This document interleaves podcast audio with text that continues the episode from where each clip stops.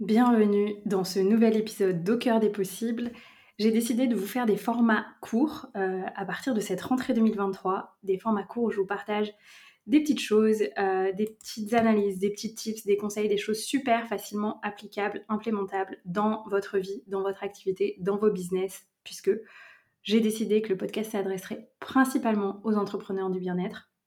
Et puis, je ferai parfois aussi certains épisodes lifestyle plus larges pour euh, ben, vous partager tout simplement aussi au-delà euh, de l'entrepreneuriat, ce qui se passe pour moi, ma vision des choses, ma vision du monde. Vous savez que ça me tient à cœur aussi d'avoir une vision holistique euh, de ce qui se passe et de qui on est en tant que chef d'entreprise. Parce qu'on est complexe, on est composé de différentes parts et ce sera intéressant ensemble d'aller voir ces différentes parts. Pour cet épisode, j'avais envie de vous parler des syndromes que je vois chez les entrepreneurs du bien-être. Je vois notamment sept syndromes qui sont vraiment euh, des écueils importants chez les entrepreneurs du bien-être et qui en fait sont la manifestation de quelque chose de plus complexe et de encore assez peu partagé en termes d'analyse et qui pourtant est fondamental. On va aller droit au but, on va y aller ensemble. Je vais vous partager ces sept syndromes et puis je vais vous dire en quoi ce sont des symptômes d'autre chose, de quelque chose de plus profond et en quoi je peux vous accompagner à vous libérer de ces syndromes et c'est ça pour moi le plus important. Le premier syndrome que je vois chez les entrepreneurs du bien-être qui ont une activité euh, en fait instable parce que ces syndromes ils sont signes d'une instabilité intérieure et c'est une instabilité qui se reflète dans votre activité en termes de chiffre d'affaires, en termes de vente, en termes de clients. Et donc ça donne une impression de vivauté, d'avoir des revenus irréguliers. Et du coup d'être vraiment dans une forme d'insécurité à l'intérieur de soi, dans son business et financière. Et ça, c'est exactement ce qu'on ne veut pas. On veut créer une forme de sécurité financière pour vous permettre d'être dans une sécurité intérieure dans votre activité, pour que vous soyez dans une juste posture envers vos clients. Donc le premier syndrome que je vois, c'est d'abord le syndrome du poulet sans tête. Qu'est-ce que ça veut dire le syndrome du poulet sans tête? C'est euh, une personne qui à tout le temps cinq projets en même temps, qui disperse son énergie, euh, qui n'a euh, pas ou très peu de capacité de concentration, euh, qui fait du multitasking plusieurs heures par jour, vraiment quelqu'un qui est énormément, énormément dans la dispersion énergétique. Je le dis souvent, néanmoins, moi, euh, j'observe, de par mon expérience, que ça peut être important hein, d'avoir euh, plusieurs projets en même temps, notamment Human Design, certains profils ont besoin de ça pour se sentir alignés avec qui ils sont. Néanmoins, je vous invite à quand même canaliser l'énergie sur certaines périodes de temps, sur certaines journées, sur certains créneaux horaires, sur uniquement un seul projet. Pourquoi? Parce que sinon, vous allez euh, complètement aller dans le, mode euh, d'anxiété presque ambitieuse, vous allez être tout le temps dans le multitasking, vous allez avoir un système nerveux complètement dérégulé et ça va être très compliqué dans ces cas-là de recevoir, d'être dans une posture de recevoir l'énergie, euh, l'argent de la part de vos clients, de vous recevoir vous, de recevoir des idées qui sont vraiment durables. Et donc, c'est des personnes qui vont avoir tendance à ben, construire euh, plein de petites choses, mais en fait, rien de durable. Et c'est exactement ce qu'on ne veut pas. Donc, quand vous créez quelque chose dans votre activité, quel que soit ce que vous faites, demandez-vous si ce que vous faites, ça contribue à votre vision pour les cinq années qui viennent. Sinon, laissez tomber, ne le faites pas. Le deuxième syndrome que je vois, c'est le syndrome de l'objet brillant. Ça peut être dans la continuité du, syndrome de poulet sans tête, c'est-à-dire que le poulet sans tête, c'est quelqu'un, voilà, vraiment, il court dans tous les sens, il s'arrête jamais, il touche à tout et n'importe quoi, puis en fait, il n'y a jamais de ligne droite. Le syndrome de l'objet brillant, c'est une personne qui pense qu'elle va avoir une idée de génie tous les deux jours, et tous les deux jours, elle va changer de positionnement, changer de client idéal, changer euh, son pourquoi, changer sa technique marketing, essayer un nouveau réseau social, Vraiment, va y avoir euh, une tendance à révolutionner son business presque toutes les semaines. Bien sûr, l'entrepreneuriat nécessite une forme de remise en question et de transformation constante. Néanmoins, à nouveau, je vous invite à vous demander, ok, est-ce que ce que je fais maintenant, c'est euh, ça sert qui je veux être et mon activité pour les deux, les trois années qui viennent? Parce que à nouveau, on va se retrouver dans une forme de dispersion on va complètement noyer notre public dans ces différents changements et on va se sentir voilà appelé par euh, aussi hein, ça, fonctionne aussi pour les formations ou les outils hein. les personnes qui sont tout le temps dans une nouvelle formation allez je me forme à ça puis je me forme à ça puis comme il y a des modes dans les formations bah, c'est des personnes qui sont tout le temps dans les formations mais au final elles ne sont jamais vraiment en train de créer quelque chose de durable pour leur activité et euh, en fait c'est une forme de fuite on verra pourquoi le troisième syndrome que j'observe chez les entrepreneurs, c'est quelque chose de plus euh, significatif et qui, euh, pour moi, est lié à peut-être... Euh, alors, à nouveau, ça pourrait être lié à ce dont je vais vous parler à la fin de l'épisode. Néanmoins, ça peut avoir une origine aussi indirecte. Donc, ce syndrome, c'est le syndrome du bénévolat spirituel. Une personne euh, en fait, c'est le profil typique d'une personne qui va avoir peur et qui, va culpabiliser à l'idée de vendre ses services et de recevoir de l'argent en échange. C'est typiquement le genre de personne qui me disent ah, Anaïs, j'ai accompagné plein de clients jusque-là, toujours gratuitement. En fait, je vais vous partager quelque chose de très important qui est que l'univers n'aime pas les dettes, y compris énergétiques. Donc bien sûr que vous pouvez proposer du gratuit. Là, ici, moi, je vous propose un format gratuit. Néanmoins, par exemple, je vous invite à noter le podcast pour qu'il y ait une énergie qui circule. Donc en fait, vous me soutenez, c'est de donnant-donnant. Euh, à travers le podcast, je peux vous proposer de rejoindre certains espaces avec moi. Donc à nouveau, ce sera du donnant-donnant. Si vous ne faites que travailler gratuitement, vous créez euh, une immense tension dans l'univers en mettant plusieurs personnes en dette énergétique envers vous. Et ça, c'est très très mauvais on veut être dans une forme de balance énergétique et on veut donner autant qu'on reçoit. Pourquoi ces personnes sont dans ce syndrome de bénévolat spirituel? Souvent, c'est lié à des mémoires de vie antérieure, euh, où en fait on a été euh, membre d'une communauté, donc euh, on a pu être dans des communautés bouddhistes ou dans des, des, communautés spirituelles, où en fait on était totalement entretenu par la communauté au service du grand public ou du peuple, peu importe. Ou euh, on était payé sous forme de donation, etc. Et en fait, ce sont les mémoires, euh, les échos mémoriels de ces euh, mémoires de vie connexe qui font que la personne est dans cette posture, en fait. Il y a quelque chose qui se répète. Et là, il y a à aller voir, notamment avec des lectures d'aura, qu'est-ce qui peut se débloquer, quel est le lien avec cette vie, qu'est-ce qu'on peut libérer pour ramener de l'harmonie dans cette vie ici en 2023 euh, en Europe ou voilà, peu importe où vous êtes dans le monde. En tout cas, en 2023, en général, sauf exception, on ne vit plus dans des communautés spirituelles qui nous entretiennent euh, à 200% au niveau de nos besoins. Et donc, on a besoin de faire la paix avec l'énergie de l'argent. Et donc, pour ça, bah, ça va nécessiter souvent d'aller explorer cette vie connexe pour libérer le message qu'elle a pour vous. Le quatrième syndrome, c'est le syndrome du panier percé. Alors ça, euh, c'est un peu le syndrome euh, auquel je faisais allusion tout à l'heure quand je vous disais qu'il y a des personnes qui sont tout le temps en formation. Ce que j'observe, c'est encore euh, un autre degré de, profil et de, de panier percé, d'addiction. C'est des gens qui sont constamment accompagnés par quelqu'un en coaching, voire même qui sont accompagnés par deux ou trois personnes en même temps, différentes. Et puis qui se forment à deux ou trois choses en même temps. Je ne dis pas que c'est mal, je pense à nouveau qu'il y a peut-être certains profils en Human Design qui vont être plus facilement euh, dans ces énergies-là.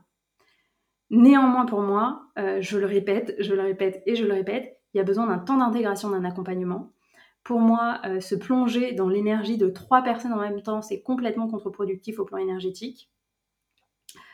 sauf à ce que ce soit des énergies très très très complémentaires et que vous soyez en capacité de faire le tri, etc. Donc vous avez une grande autonomie en fait dans euh, ce que vous souhaitez intégrer et euh, dans votre euh, puissance énergétique aussi d'une certaine façon on pourrait dire. Donc en tout cas le syndrome du panier percé ce sont des personnes qui vont être continuellement dans cette logique d'acheter des formations métiers, de renforcer leurs compétences, de se faire accompagner et qui ne vont jamais passer à l'action ou intégrer ce qu'ils ont appris dans leur activité parce qu'ils ont en fait la peur de ne jamais être assez. Donc c'est des personnes qui surinvestissent et qui compensent leur manque de confiance en elles euh, sans jamais en fait aller se confronter à la racine du problème. Donc le pourquoi du manque de confiance en soi.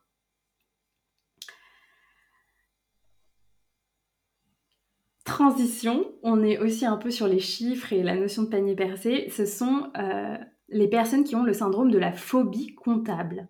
Alors ça aussi, c'est quelque chose que j'entends beaucoup.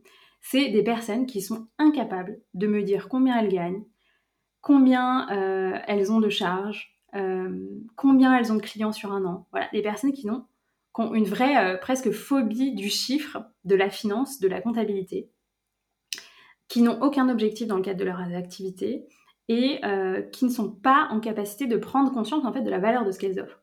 Donc ça, c'est vraiment quelque chose qu'il est important d'aller explorer parce que si vous ne vous rendez pas compte de ce que vous recevez, vous ne vous rendez pas compte de ce que vous donnez. À nouveau, on revient dans cette euh, loi en fait de l'abondance, du donner du recevoir, qui est euh, une loi euh, de l'univers.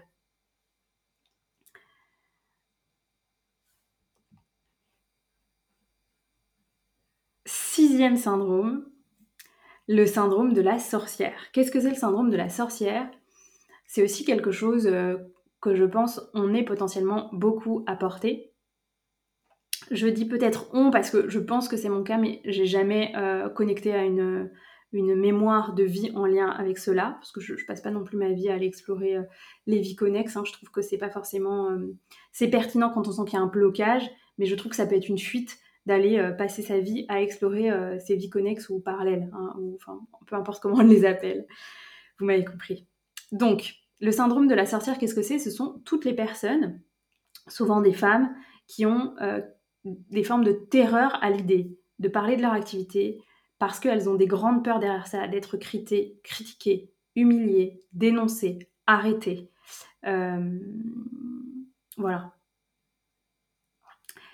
Euh, et en fait, c'est quelque chose qui se rejoue un peu au plan collectif. On a vu, euh, vu qu'il y a parfois une certaine chasse aux sorcières hein, qui s'est passée ces derniers mois, ces dernières années en lien avec certains, euh, certains métiers de la médecine holistique, on va dire. Et donc, c'est comme si on, avait à nouveau des échos mémoriels de certaines époques de l'histoire qui sont encore assez troubles, qui sont encore assez tabous et qui nous invitent à libérer ça à l'intérieur de nous, individuellement, pour qu'ensuite, au plan collectif, ça se libère. Donc, j'accompagne régulièrement des personnes en fait qui ont ce syndrome. Et à nouveau, on va voir en lecture d'aura d'où vient euh, le traumatisme, parce que souvent c'est un traumatisme qui est engrammé dans les cellules du fait de la mémoire en lien avec euh, la vie connexe.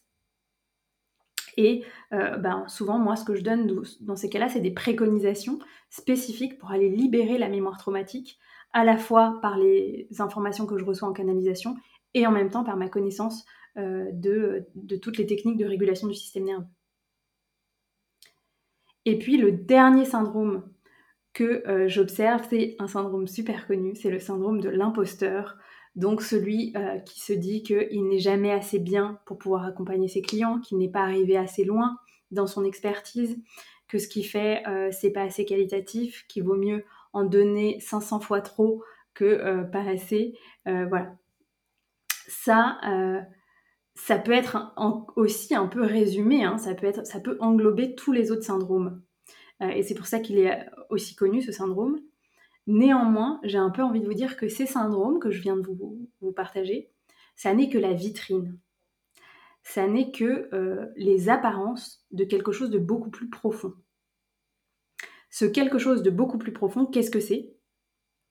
C'est tout simplement des mémoires traumatiques qui entraînent une dérégulation de votre système nerveux. Donc tout ce qui est tendance à la procrastination, à l'éparpillement, à la difficulté à se concentrer, tout ça, ça ne sont que des signes de dérégulation du système nerveux. C'est notamment pour ça que moi, j'intègre les approches de régulation du système nerveux et des approches de thérapie du trauma dans mon accompagnement pour les entrepreneurs et dans tous mes accompagnements en fait. Et c'est pour ça que je prône l'intégration de ces approches dans tous les accompagnements, quels qu'ils soient en fait, accompagnement en santé, euh, euh, en vitalité, euh, tout type d'accompagnement devrait inclure ces deux approches-là parce que tout simplement, nous sommes avant tout des systèmes nerveux.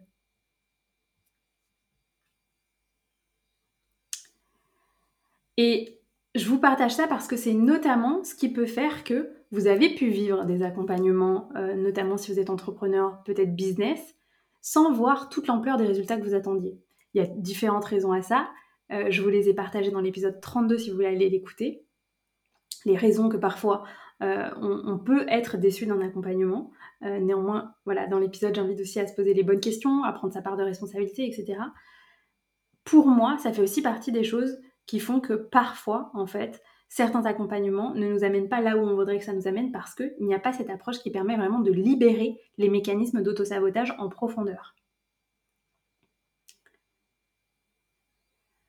Voilà. Euh, et donc, euh, ce que je pourrais vous partager par rapport à ces syndromes, c'est tout simplement bah, de vous orienter vers toutes les techniques de régulation du système nerveux. Donc, les techniques somatiques.